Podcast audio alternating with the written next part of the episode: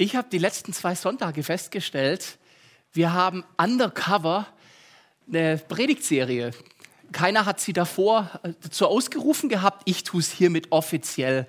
Wir hatten die letzten zwei Sonntage in heute die Predigtserie Gottes Reden hören. Den Anfang hat der Bob gemacht mit einer Leidenschaft für das Prophetische. Das war am 14. März und dann der Micha letzten Sonntag mit So kannst du Gottes Stimme hören. Und ich möchte heute ja, den Abschluss machen, bevor wir dann auch in Ostern reingehen, in den nächsten Tagen, mit dem Thema, was, wenn Gott spricht? Was, wenn Gott spricht? Ja, vielleicht sagst du, ja, würde er mal sprechen, das wäre schon mal ein Anfang. Aber das Reden von Gott hören und was, wenn er spricht, hängt mehr miteinander zusammen, als wir manchmal denken, nämlich weil das eine manchmal sogar das andere beeinflusst. Was ich damit meine, ich, ich mache es mal ganz persönlich und möchte euch heute erzählen von einem sehr markanten Reden Gottes in meinem Leben und wie das dann auch Auswirkungen hatte auf das andere mit. Und ich hoffe, am Schluss versteht ihr dann, wie ich das meine und auch, was das hoffentlich vielleicht mit dir zu tun hat. Ich habe in der Vergangenheit schon erzählt und viele von euch werden das wissen, dass ich, bevor ich hier als Pastor tätig war und äh, bevor ich als Musiker tätig war, ich auch mal was Anständiges gelernt habe.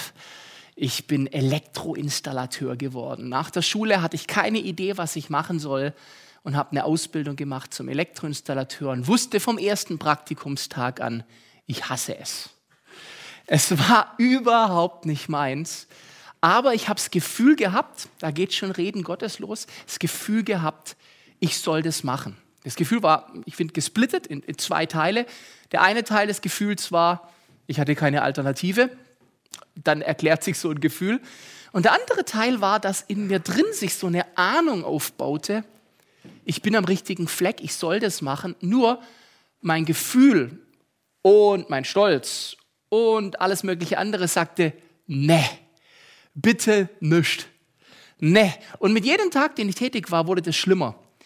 Ich habe wirklich gehasst, was ich zu tun hatte. Und im Prinzip bin ich am Schluss wirklich jeden Tag mit Tränen in den Augen und weinend zurück nach Hause gekommen. Und so lief in mir drin immer wieder auch diese, diese Situation ab, dass ich Gott darum gebeten habe, mich doch da rauszuholen und geschrien habe zu Gott und gesagt, Gott, gib mir ein Zeichen und hol mich raus. Ist das wirklich das? Ist das mein Leben? Soll ich das machen? Und ihr wohl bemerkt, kein äh, Diss an jeden, der diesen Beruf hat und auch kein Diss an meinen Chef. Die haben da alle nichts für gekonnt, nur für mich war das schlimm. In meiner Situation war das schwierig. Und dieses Rufen an Gott, das habe ich monatelang und noch und nöcher. Und wieder geschah es, dass ich so ein Gefühl bekam, also Reden Gottes, der Micha hat das letzte Woche ganz großartig auch erklärt, ist ja meistens kein akustisches Hören, sondern auch so ein, man merkt plötzlich, und so ja, rief ich zu Gott, Gott, wie lang? Wie lang soll das gehen? Bitte gib mir wenigstens eine Deadline, damit ich, damit ich eine Perspektive habe. Und dann baute sich so die Zahl in mir drin auf. Sieben Jahre, Peter. Und ich dachte, was?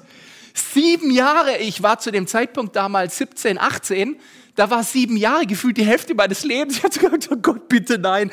Aber dann war ich clever, weil ich bin ja christlich sozialisiert aufgewachsen und dachte mir, klar, sieben, denke ich nur, weil ist eine äh, heilige Zahl. Und äh, wir kennen alle die Geschichte, wie Jakob sieben Jahre für Lea beziehungsweise nochmal sieben für Rahel arbeiten musste. Da dachte ich mir, die sieben Jahre habe ich mir so gedacht. Trotzdem ließ das Gefühl mich nicht los, da ist was drin.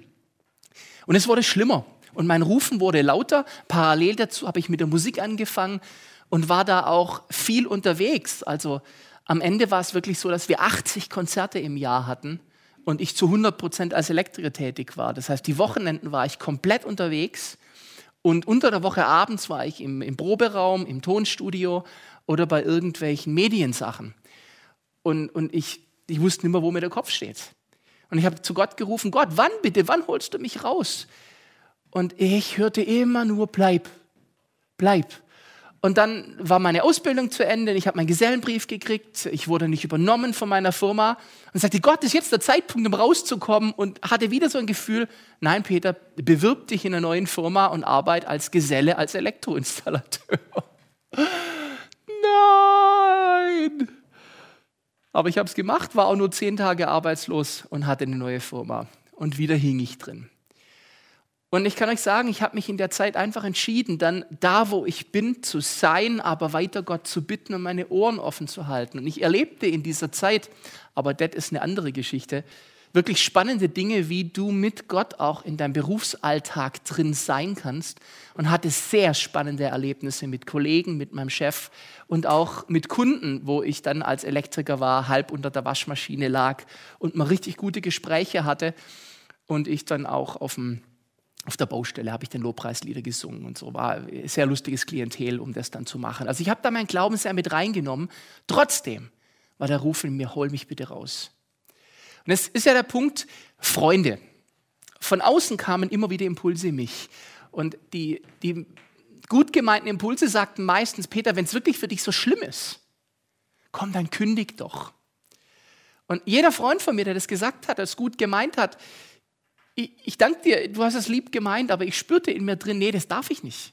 Ich habe von Gott noch kein Go gekriegt zu gehen und habe mich weiter ausgestreckt, Gott zu hören. Und die, wirklich, kein Witz, die Jahre gingen ins Land und ich hörte nichts, zumindest nichts anderes.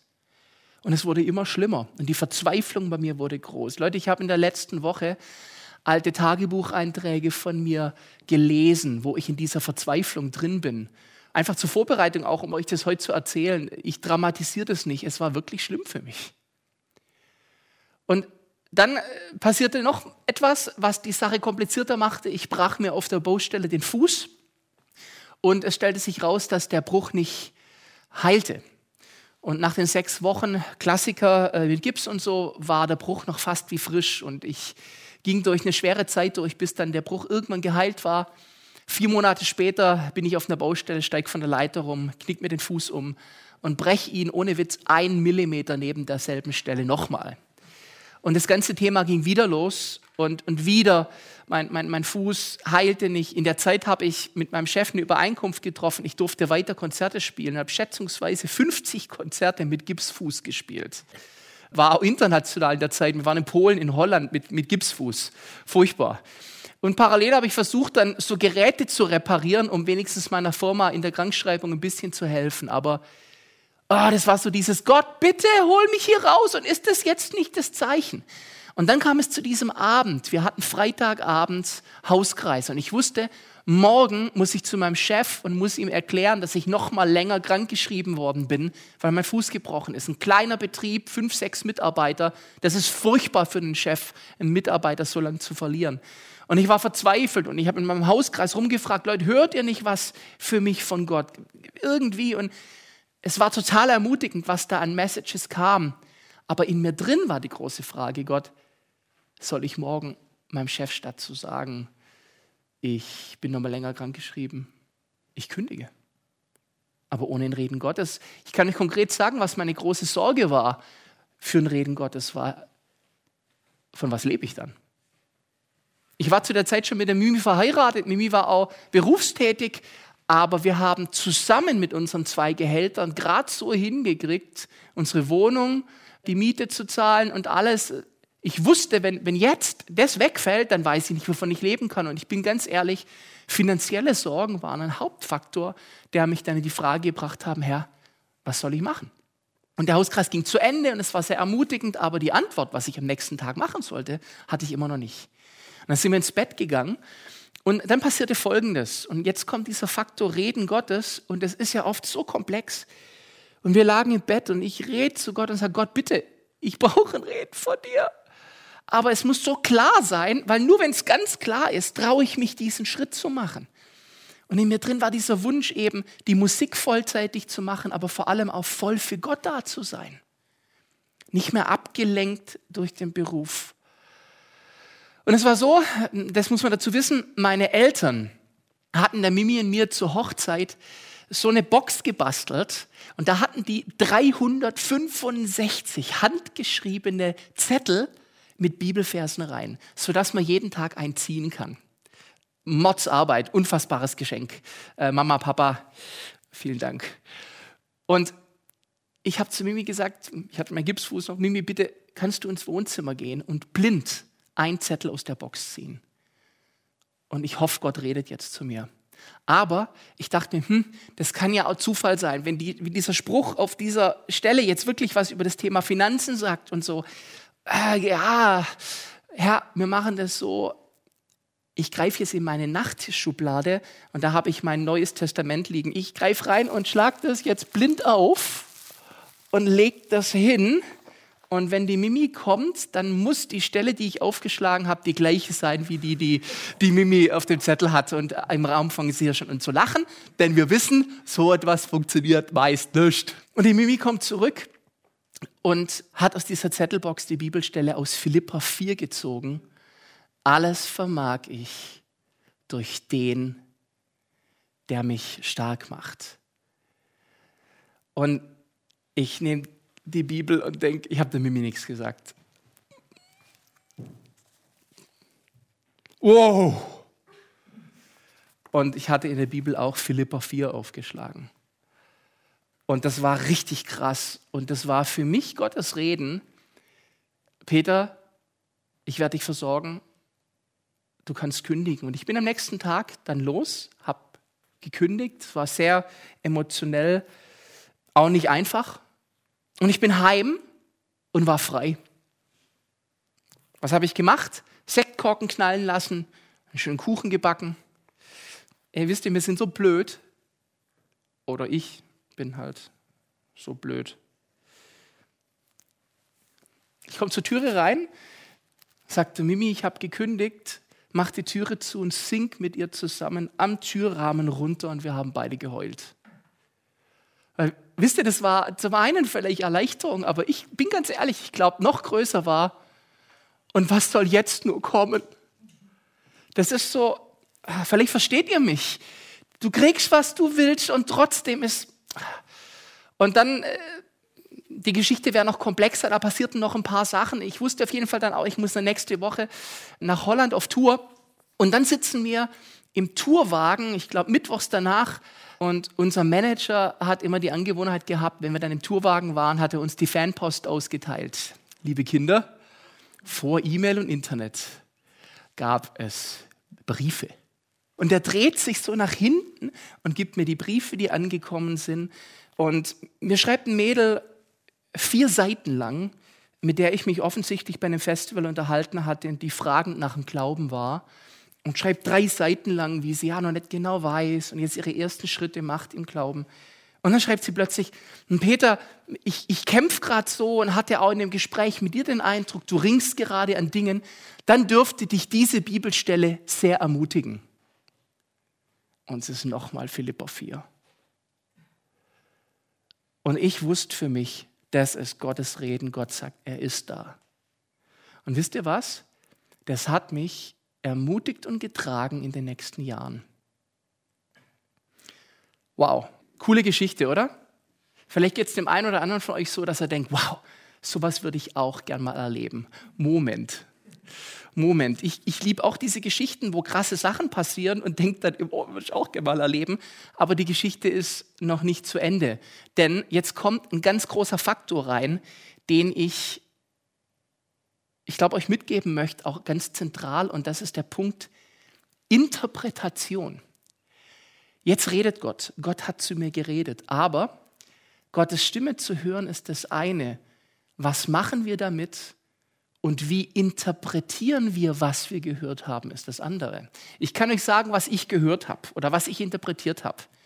Peter, alles vermag ich durch den, der mir Kraft schenkt. Und Paulus schreibt in der Bibelstelle in den Versen, er kann beides, viel haben und wenig haben, alles kann er durch den, der ihm Kraft schenkt. Gehört habe ich, Peter, du wirst finanziell überhaupt keine Probleme haben. Ich werde dich versorgen, dir wird es gut gehen und du wirst Erfolg haben. Du wirst eine Karriere als Musiker haben und die wird boom durch die Decke gehen. Hat Gott so nicht gesagt, habe ich aber so gehört. Und mit der Haltung ging ich dann in die nächsten Monate rein und war dann überrascht, dass manches nicht so war, wie ich es mir gedacht habe. Das Problem ist oft unsere Interpretation. Nur allzu oft tun wir das Reden Gottes durch die Filter unserer Wünsche hindurch hören. Und dann hat plötzlich Gott gesagt, was ich mir wünsche. Aber hat Gott das wirklich gesagt? Wir Menschen haben leider ein sehr selektives Gehör, möchte ich sagen. Wir picken uns die Passagen raus, die uns passen, auch in unserem Plan. Nur geht es halt nicht um unseren Plan, sondern es geht um Gottes Plan. Dieses Thema Wünsche dem Plan Gottes unterordnen. Ich glaube, das ist wichtig, um Gottes Reden hören zu können. Weil manchmal sind unsere Wünsche ein Filter, durch den wir Gottes Reden hören, aber manchmal habe ich so das Gefühl, sind unsere Wünsche und Träume wie ein Pfropfen, der in den Ohren drin steckt und deswegen höre ich nicht richtig oder gedämpft. Wisst ihr, wenn Gott redet, direkt zu uns, oft und gerne durch die Bibel, wie in dem Fall, den ich gerade geschildert habe, oder durch ein prophetisches Wort. Man könnte diesen Brief des Mädchens da als ein prophetisches Wort sehen oder auch sonst prophetische Worte, dann hat es ja einen Sinn und was mache ich jetzt damit? Clem Ferris hat mal gesagt, und ich mag diese Definition, das prophetische Wort kommt, um die gegenwärtige Situation mit dem Wunsch Gottes in der Zukunft zu verlinken. Wow, was für eine Aussage. Die gegenwärtige Situation, da wo ich rufe, da wo ich Not habe, und dann kommt Gottes Wunsch und das wird verlinkt. Es geht nicht darum, meinen Wunsch zu verlinken, sondern Gottes Wunsch zu verlinken. Und das hat oft zu tun mit ganz anderen Wegen, als ich sie mir vorstelle, und ganz viel mit Warten. Warten. Sieben Jahre warten. Wisst ihr was? Ich habe dann, als ich gekündigt hatte, irgendwann nach ein paar Wochen mal gedacht, jetzt will ich doch mal wissen, wie lange war ich Elektriker gewesen und habe meinen Lehrvertrag rausgeholt und den Tag der Kündigung rausgeholt und habe die Briefe nebeneinander gelegt und dann hat es mich echt fast umgehauen. Ich bin genau sieben Jahre lang Elektriker gewesen. Es war eben doch was gewesen, was ich empfangen hatte, nur ich wollte das nicht hören. Aber ich bin so froh, dass ich trotzdem gehorsam blieb und nicht den kürzeren Weg gegangen bin, der mir lieber gewesen wäre. Doch wie oft tun wir das? Oder wir halten prophetische Worte als Entschuldigung, um uns nicht zu bewegen. Auch das total schwierig. Also eigentlich solltest du meinen, Gottes Reden kommt und dann bewegst du dich und es passiert etwas. Aber wir machen manchmal, dass wir das Reden Gottes, oh, wie soll ich jetzt sagen, ohne es blöd auszudrücken, als ein Wellness-Ding nehmen Oh, it is well with my soul. Das hat jetzt so gut getan. Aber das Reden Gottes ruft uns zur Aktion. Ja, manchmal gibt er uns auch Worte der Liebe und des Trostes weiter und sagt einfach, ey Peter, ich wollte dir schon lange mal sagen, ich hab dich lieb. Ich hab dich lieb. Und das tut er und ich liebe es, wenn er das tut. Aber oft geht es beim Reden Gottes auch darum, dann meine Position zu verändern. Und manchmal ist das so ein Zusammenspiel aus verschiedenen Dingen. Ich habe ein zweites Zitat vom Clem Ferris, wo es genau um diese Veränderung der Position geht. Und das finde ich auch sehr treffend. Ein Wort Gottes verlangt strategische Aktion.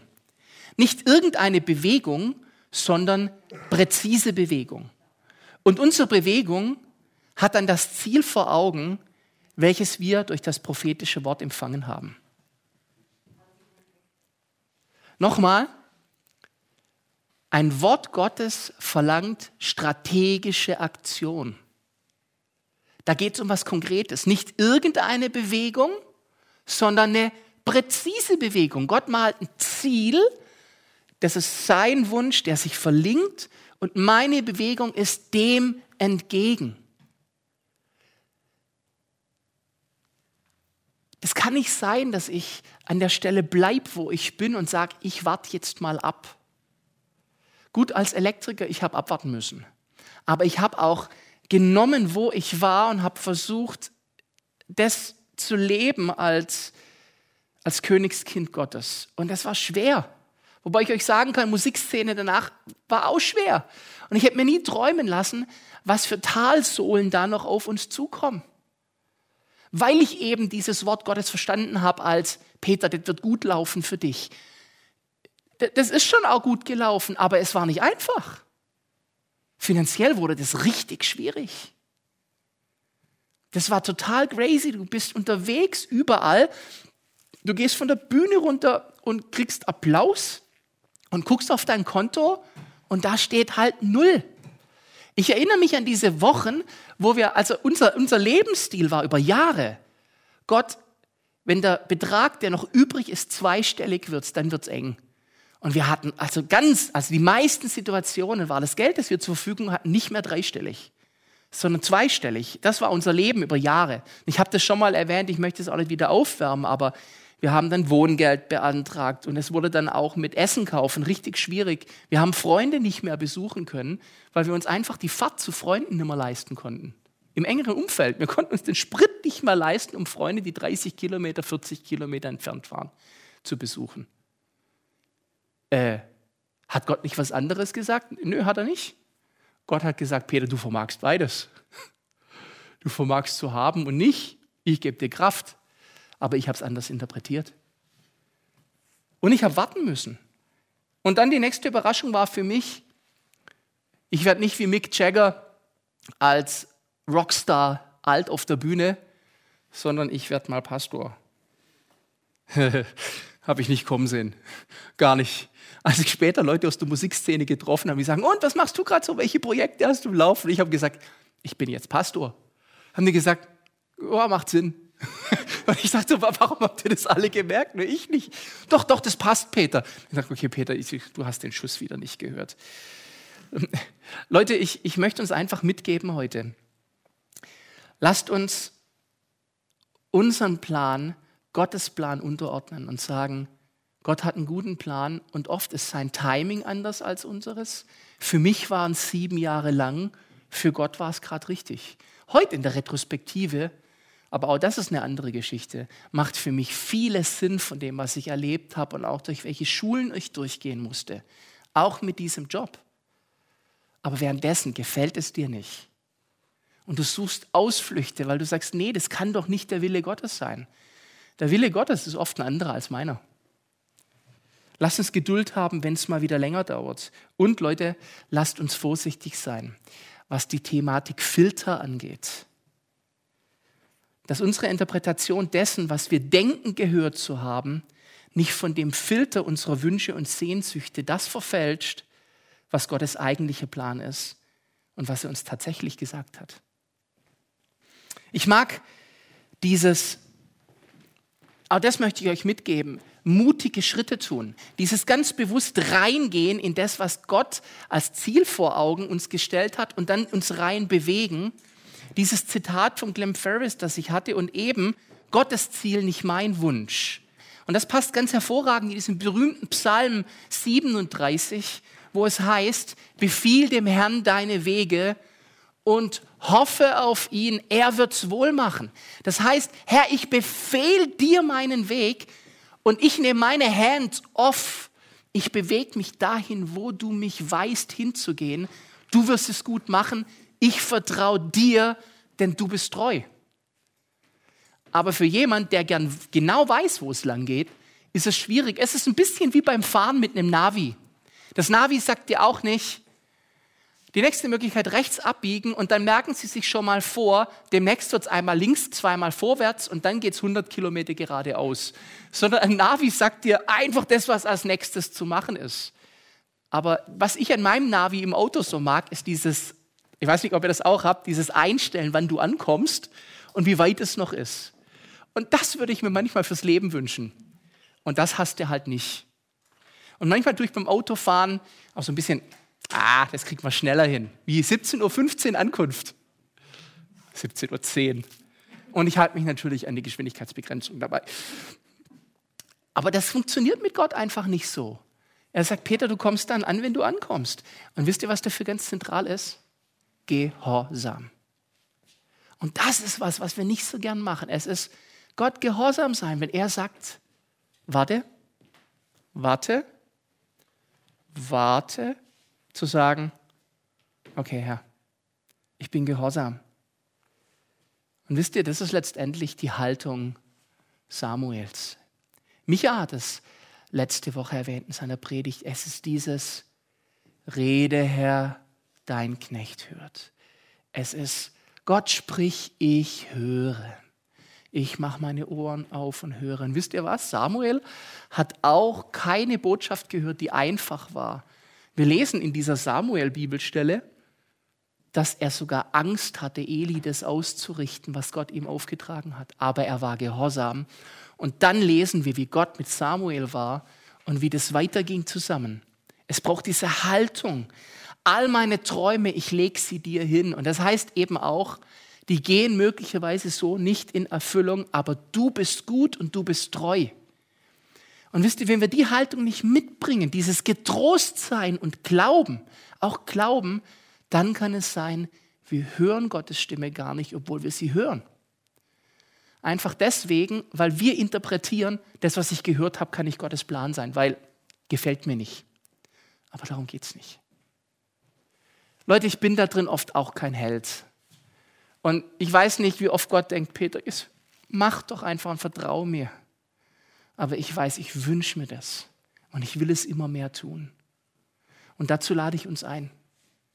Leute, lasst uns unsere Ohren aufmachen und die Haltung haben, rede, ich höre und dann auch tun, was wir hören, auch wenn es manchmal keinen Sinn für uns macht oder schwierig ist.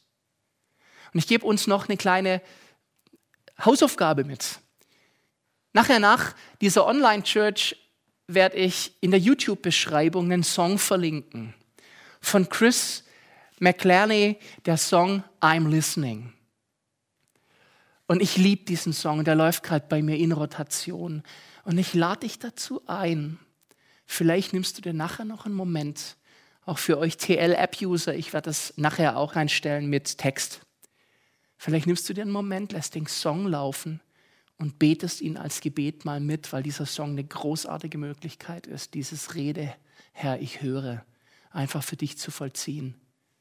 Und dann befiehl dem Herrn deine Wege und hoffe auf ihn.